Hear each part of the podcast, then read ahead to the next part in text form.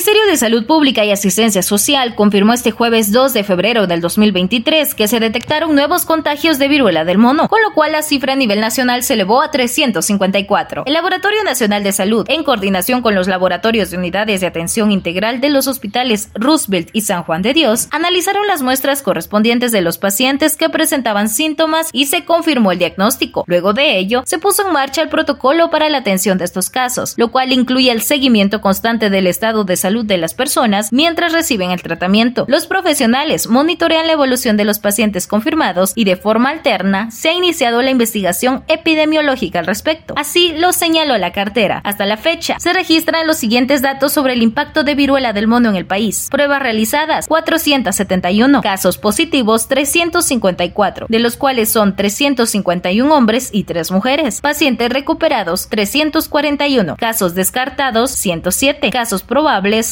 desde Emisoras Unidas San Marcos, Roselina Castro, Primera en Noticias, Primera en Deportes.